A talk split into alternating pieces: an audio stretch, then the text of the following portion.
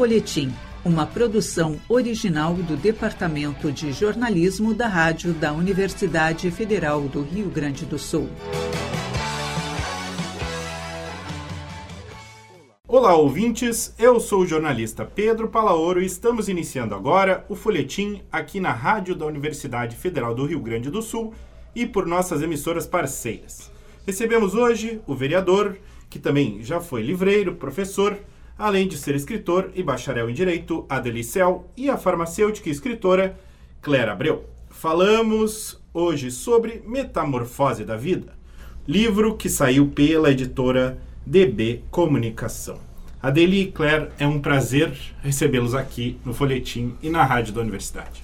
É um prazer muito grande para nós estar aqui na Rádio da Universidade. A Claire, como eu, somos filhos da URGS, né? Estudamos aqui na década de 70, sempre importante é ressaltar a importância uh, do ensino público, porque tanto ela quanto eu somos interioranos do Rio Grande do Sul, eu inclusive de Santa Catarina, então a universidade nos acolheu dessa forma magnífica. É, bom dia a todos. É, sim, esse retorno à URGS é, uma, é um privilégio, é uma honra e poder estar aqui divulgando então uma questão cultural é também um grande prazer.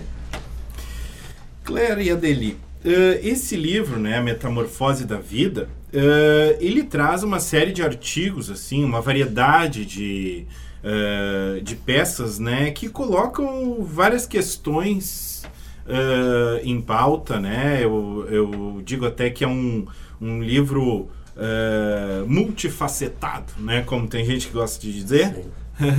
e que traz os temas do envelhecimento, mas também traz tudo aquilo em torno disso, né?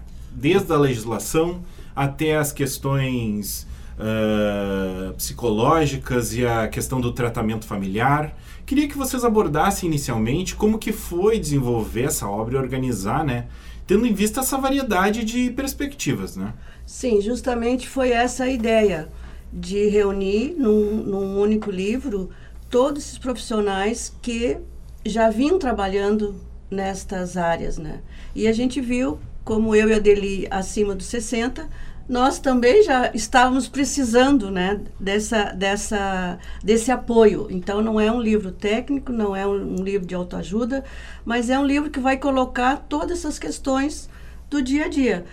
Como morar, como se exercitar, como se alimentar, como é, ter a saúde mental. Então, é, foi uma aventura uma, muito é, inusitada, porque muitos autores é, já estão aguardando o segundo volume, porque o assunto realmente está na pauta. Né? Seremos, ah, daqui a alguns anos, bilhões de, de 60 a mais. Né? Então, ur, urge, urgia é, este, este, esta avaliação, né? E aí a ideia do livro foi é, foi muito com muita honra, né? Conseguimos agregar todo esse grupo de com as suas áreas.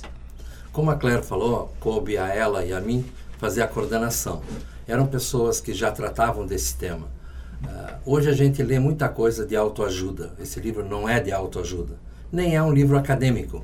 Há muitos textos acadêmicos que nos alimentaram na discussão, mas esse é um livro para qualquer pessoa ler.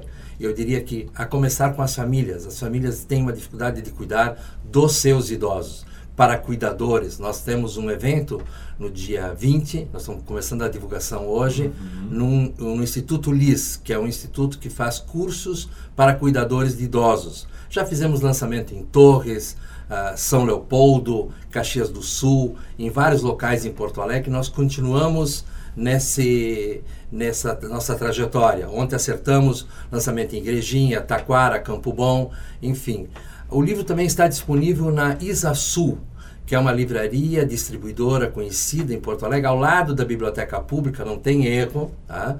e também vai ser colocado no mercado em geral. Ele ainda não subiu para nenhuma plataforma eletrônica para a internet, mas será disponibilizado também, porque assim mais pessoas poderão ler.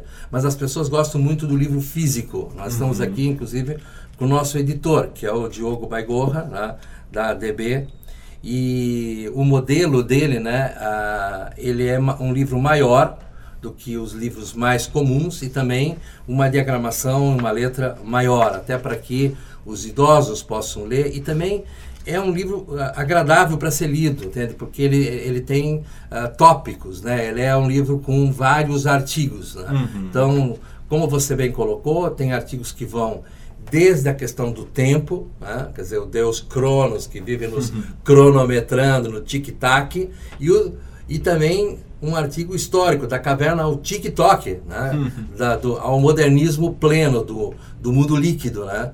E como a Claire colocou, e a gente quer insistir, as pessoas não se prepararam para a velhice. Nós estamos aqui na universidade. Eu lembro que é muito difícil você discutir o preparo da aposentadoria de um professor universitário. Quando se fala aposentadoria, tem que entender que ele tem um processo que chega a uma determinada idade, ele pode se aposentar. Isso não quer dizer que ele não volte para a universidade, que ele não seja um colaborador da universidade, mas ele não pode ter isso como um fim em si mesmo, tá?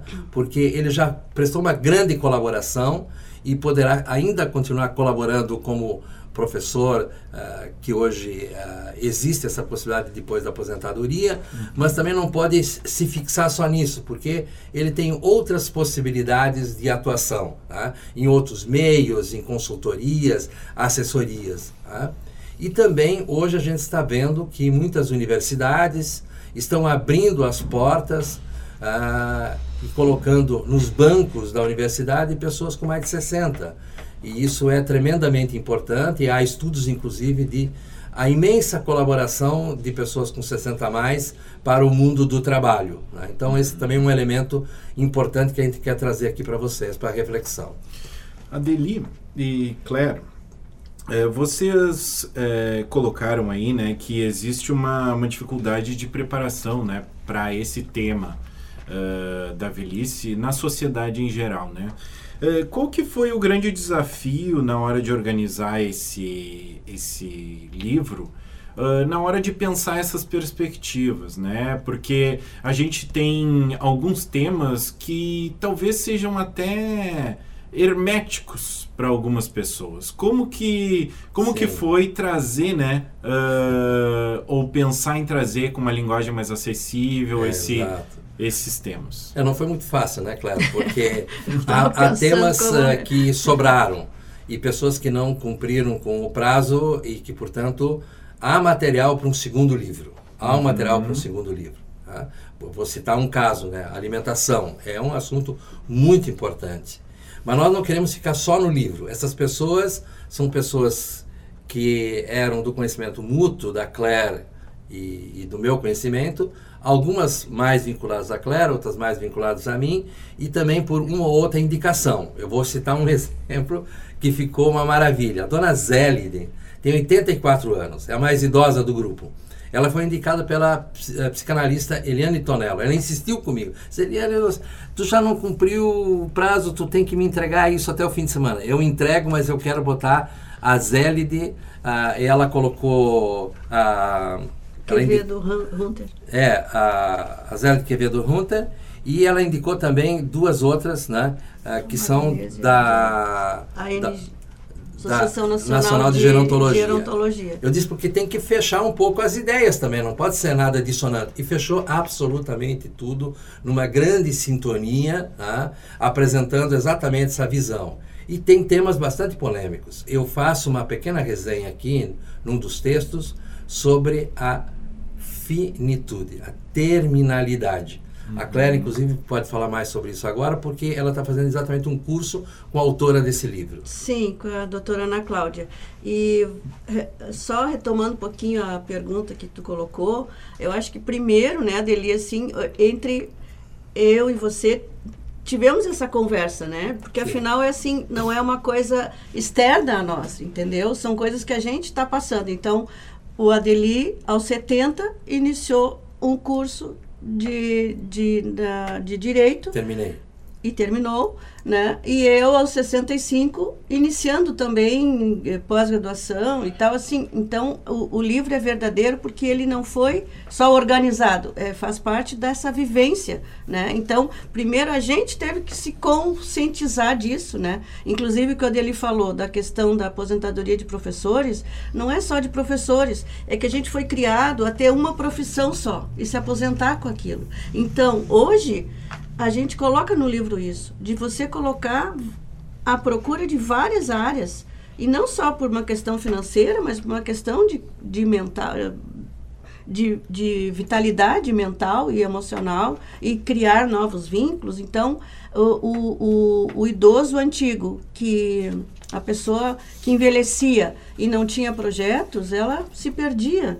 Né? O que, que eu vou fazer? Então, aguardava apenas a visita dos netos, dos filhos, e hoje as famílias se renovam e, e, se colocam de uma forma diferente. Então, é um livro, por isso que a gente continua apaixonado pelo livro, porque ele abre um leque de muitas outras colocações, né? De como vocês, aos 30, aos 40, se colocam nessa. Porque é vocês que vão, que vão que vão vindo e que vão passar por essa experiência que a gente já está iniciando, né? Eu então, acompanhei muito a questão do Estatuto do Idoso, que foi capitaneado pelo senador gaúcho Paulo Paim. Uh, tenho acompanhado o Conselho Municipal da Pessoa Idosa, uh, muito contato com a professora Nora, que é uma especialista no assunto. Uh, contato com a Ângela Gomes e a Carolina Gasperin, que são do GHC, elas têm um livro que eu acabei fazendo uma resenha, fiz live, fiz lançamentos, que prepara a pessoa para a aposentadoria, porque aquela é uma instituição imensa, são uhum. quase 10 mil, elas trabalham exatamente com esse grande público do GHC. E também porque eu, como legislador, sempre me preocupei com isso. Eu sou autor de uma lei de 2012 que uh, torna o que antes era uh, apenas uma indicação, os assentos, os primeiros assentos, obrigatoriamente para os idosos. Né? Eu publiquei ontem essa, republiquei essa lei e metade das pessoas que nos leram no Instagram não sabiam que eu tinha sido o autor dessa lei. Então, eu tenho várias coisas nessa área. Eu, de alguns tempos para cá, me preocupo principalmente com as calçadas e os cruzamentos de rua. Eu estive tanto com o secretário da EPTC quanto com a diretora-geral do HPS, e o grande problema hoje do HPS são os acidentes com idosos, acontecidos no lar e nas ruas. Né? Então, eu marquei junto com o secretário da EPTC algumas esquinas que eu considero uh, fundamentais uh, para os transeuntes. A esquina da Andrade Neves, Borges e uh, Salgado Filho, a esquina da Riachuelo uh, com a Borges, indo em direção a Marechal Floriano.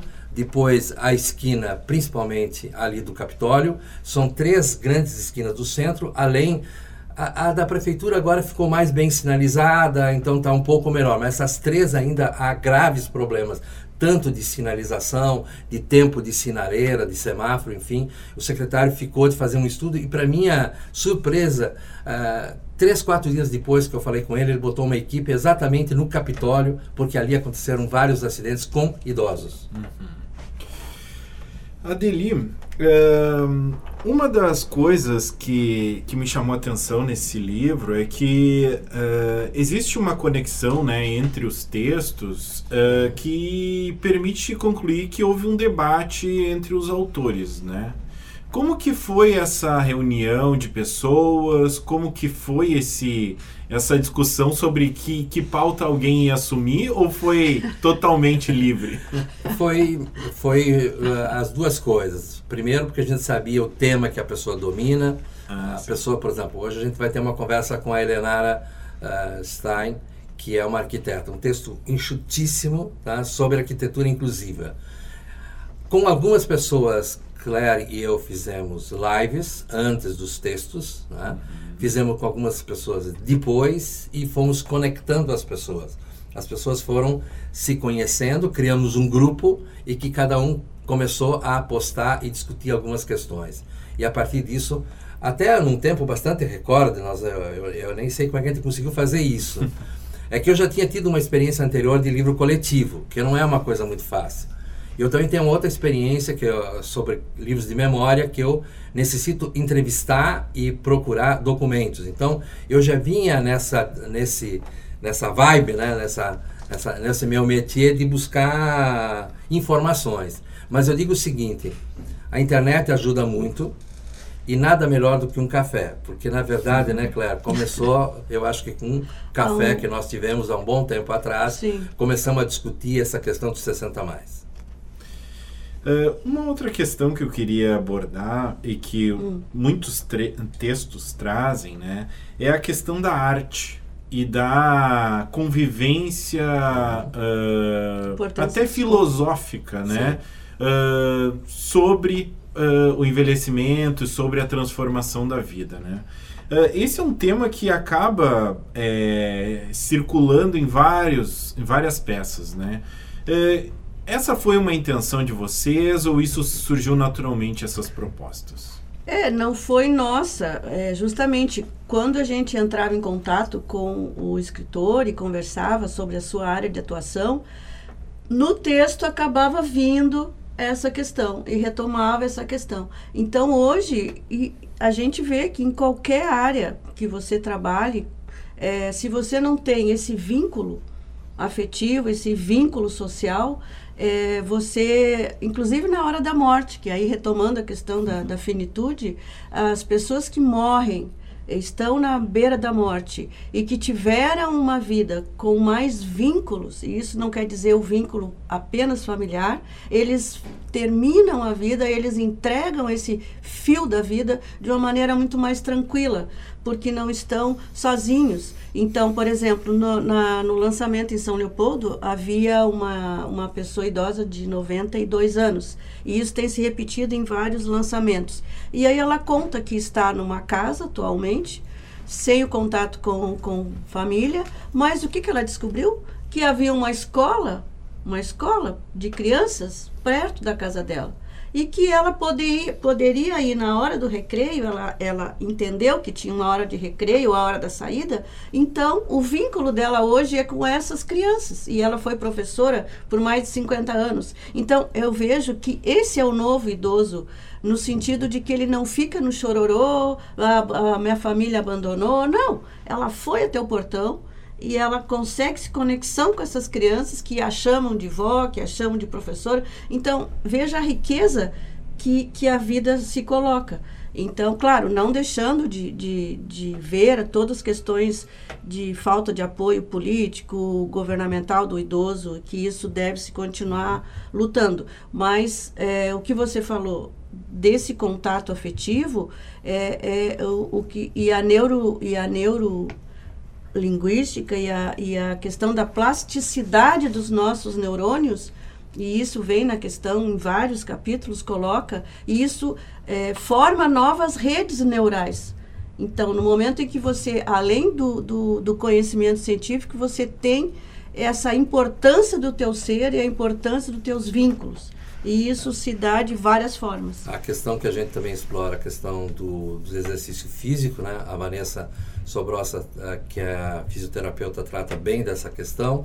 A professora Cara, a professora Maria da Graça, que é uma professora aqui da Universidade Federal do Rio Grande do Sul, uh, que é uma enfermeira, ela dá cursos de de cuidador de idoso no Instituto Ulisses, ela é uma craque, ela é, é, ela é a verdadeira professora. Né? Uhum. Eu sempre faço as aberturas dos cursos com ela, é muito interessante, porque se trata um, da vida como ela é, como ela deveria também ser. Né? E essa questão da arte, né? tem o pessoal da ANG, da Associação Nacional de Gerontologia, trabalha exatamente gerontoarte, que elas falam aqui no livro. Mas também tem algumas coisas que confundem arte... Uh, uh, exercícios com as práticas integrativas uh, complementares, como a biodança, que a Claire, por exemplo, pratica, uh, faz, ensina. Então, isso é muito importante. Outra coisa, a leitura. Nós vamos tratar no próximo livro especificamente a leitura na vida das pessoas. Né? Nós queremos, inclusive, que esse ano de 2024 nós temos um outro grande grupo de escritores que faz as feiras de livros lá no Chalé da Praça 15. Tivemos uma banca especial lá na Feira do Livro esse ano. E dia 9 de março nós retomamos a Feira do Chalé, que é sempre aos sábados, e porque as pessoas precisam ler. Eu vejo o caso, eu cuido da minha mãe que tem 89 para 90, tá? e ela via muita televisão. E eu achava isso horrível, porque ela, essas TVs abertas um monte de violência e coisa. A gente convenceu ela de fazer, porque ela tem apenas o terceiro ano primário. Tá? Ela começou a fazer caça-palavras e palavras cruzadas. É impressionante como a minha mãe tem uma memória aos 90, é incrível. Tá? E a questão, a prática da poesia, a prática da leitura é muito importante. Recentemente nós, a, a, a Liane Tim fez um sarau em homenagem aos 90 anos do Armindo Trevisan. Nosso grande poeta, foi professor aqui do Instituto de Artes. É impressionante a memória do Armindo, tá? aos 90 anos. A fala, a fluidez, como a cabeça funciona. Tá? Então, a leitura, ela ajuda tremendamente.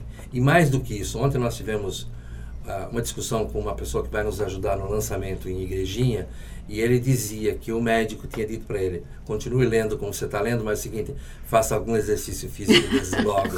e ele diz: essa é a minha maior dificuldade. Eu digo, não, tem que saber combinar as coisas, né? E tem essa questão hoje em dia também, um cuidado muito grande e cuidoso é com a internet. O pessoal uh, fica fascinado com, com as séries na internet. Tem séries muito boas, mas a TV também às vezes vicia, tá? como o Facebook, as redes sociais viciam. Então tem muito idoso que sabe lidar com a internet de um lado e que está deixando de levantar da cadeira, deixando de levantar do sofá, deixando de ir tomar um cafezinho, de fazer o mate, de lavar a louça, eh, de fazer uma comida, tá? de sair daquela coisa fixa na frente de um computador. Inclusive, Adeli, é, Sim. É, no Japão e em outros países que, que já estão investindo na questão da indústria da, do envelhecimento, existe um robô, entre vários que já existe, em que fica próximo da, do sofá e de tempos em tempos, de duas em duas horas, ele apita, ele buzina que é para a pessoa levantar, nem que seja só para ir até a janela e voltar. Então, são, são detalhes né, que a gente vê que, que a, a indústria também vai ter que se voltar a essas questões, voltando à questão emocional, entendeu? Eu acho que. E tem um outro ponto que a gente trata aqui, que é da questão da segurança cibernética. Hum. A Sim. Rosângela Benetti Almeida, que é advogada, ela trata exatamente da segurança na internet.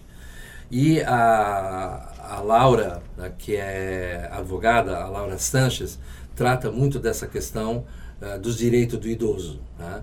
Ela tratou mais a questão da aposentadoria, ela está com um texto pronto para o segundo volume, que é sobre a questão da saúde. Né?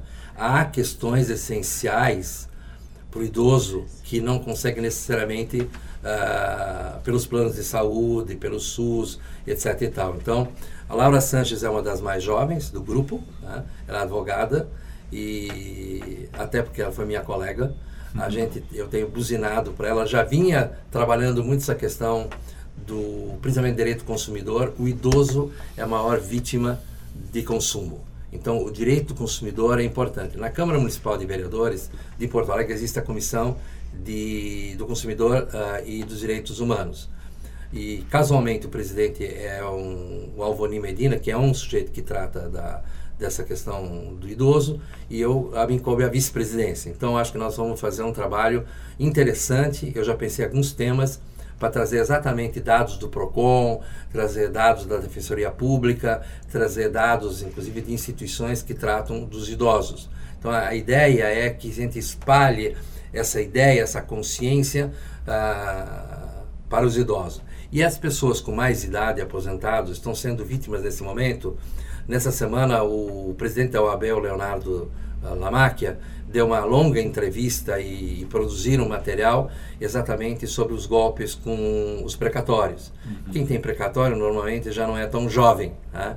e muita gente muito idosa. Então o pessoal ficou sabendo do pagamento de precatórios, eles vendem essas listas, né? isso é outro crime uh, terrível na internet, a venda de listas e de dados, né?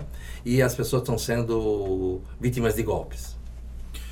Adeli, uh, bom, tu trouxe aí algumas questões uh, relativas à legislação e, e uh, direitos do idoso, né? já existem várias leis e legislações, assim como o Estatuto do Idoso, que tu já mencionou, que estão em vigor. Mas nem todas essas regras estão né, sendo cumpridas. Existe assim uma, uma dificuldade também para é, colocar essas pautas é, publicamente para que elas Sim. sejam efetivamente é, aplicadas às leis? Duas grandes razões. Uma delas é que no Brasil se fazem leis demais que não são cumpridas, não são fiscalizadas e o poder público não faz os deveres de casa. O outro é a ignorância. As pessoas ignoram os seus próprios direitos. Então, nós temos o Estatuto da Pessoa Idosa. Agora, houve uma modificação recente: pessoas mais de 80 anos é o super idoso. Então, esse também tem algumas uh, vantagens, alguma legislação mais protetiva. Mas o grande problema é a própria ignorância das pessoas, né? Uh, de conhecer a legislação, o, direito a medicamentos. Então a pessoa vai no postinho, como a gente diz no postinho, no UBS, e lá o médico, sempre na pressa, né, indica aqueles remédios mais banais que às vezes tem na farmácia popular, porque ele sabe que a pessoa não tem. Mas as pessoas têm direito a qualquer medicamento, sendo aprovado pela Anvisa, né, nem que o medicamento seja caro. Né? Então, as pessoas podem buscar defensoria pública. Então, as pessoas às vezes não sabem o que é a defensoria pública. É aquele advogado pago pelo Estado para defender o cidadão que não tem dinheiro. Então, nós temos feito, e principalmente eu faço muito isso com a doutora Laura, que ela tem uma paciência impressionante com a sua juventude, exatamente de explicar para as pessoas: não tem dinheiro, tem o defensor público. Ou advogados que têm a consciência de que eles podem fazer uma ação e a pessoa pode pagar em suaves prestações. Isso também é uma forma benemérita de trabalhar. Não trabalha de graça, porque a pessoa precisa sobreviver, mas busca os direitos dessa forma. Sim. Adeli e Claire, eu quero agradecer muito a presença de vocês aqui.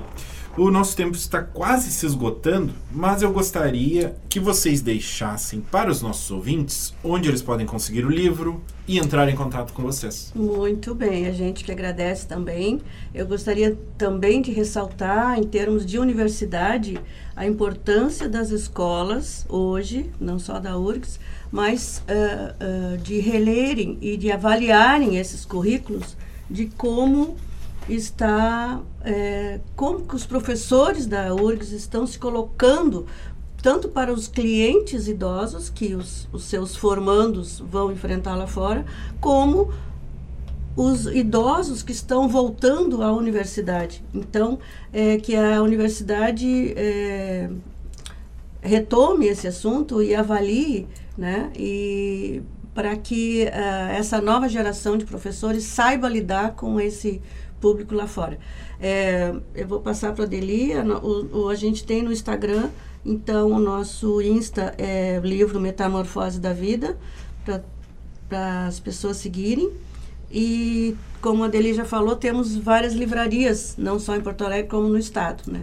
É, eu queria insistir que as pessoas podem nos acompanhar no Instagram, a Metamorfose da Vida. Tá? Então a gente fez exatamente porque esse livro terá continuidade e nós pretendemos neste ano ainda fazer um curso uh, mais espichado, mais longo uh, na internet, porque também aí você tem acesso lá nos confins do Rio Grande do Sul, da Amazônia. Tá? Então nós temos esse objetivo, nós somos ousados nesse sentido. A distribuição é feita pela Isaçu. Em Porto Alegre, Isaçu fica na Riachuelo, ao lado do da Biblioteca Pública e o, o, o Isatir, que é, da, é um histórico aí da Câmara Joandense do Livro, vai fazer a nossa distribuição pelas livrarias. Mas aqui em Porto Alegre, por exemplo, na banca da Andrade Neves, de, de, temos o livro, nós temos na Eco Torres, da de Torres, na, no Pátio em São Leopoldo e assim sucessivamente. Vocês vão encontrar os nossos livros, porque vocês vão nos achar na rede social e hoje em dia no Google, Metamorfose da Vida, vão achar a gente de qualquer maneira. Adeli e Claire, muito obrigado. Obrigado. Hoje no Folhetim conversamos com Adelicel e Claire Abreu. Falamos sobre Metamorfose da Vida, livro que saiu pela editora DB Comunicação. Para ouvir e compartilhar todos os nossos programas, acesse o site urgs.br barra rádio. Eu sou Pedro Palaoro e a apresentação deste programa foi minha, a produção foi de Débora Rodrigues. Na técnica está Cleiton Lopes, o folhetim volta na próxima semana. A todos os ouvintes, desejamos uma semana de ótimas leituras.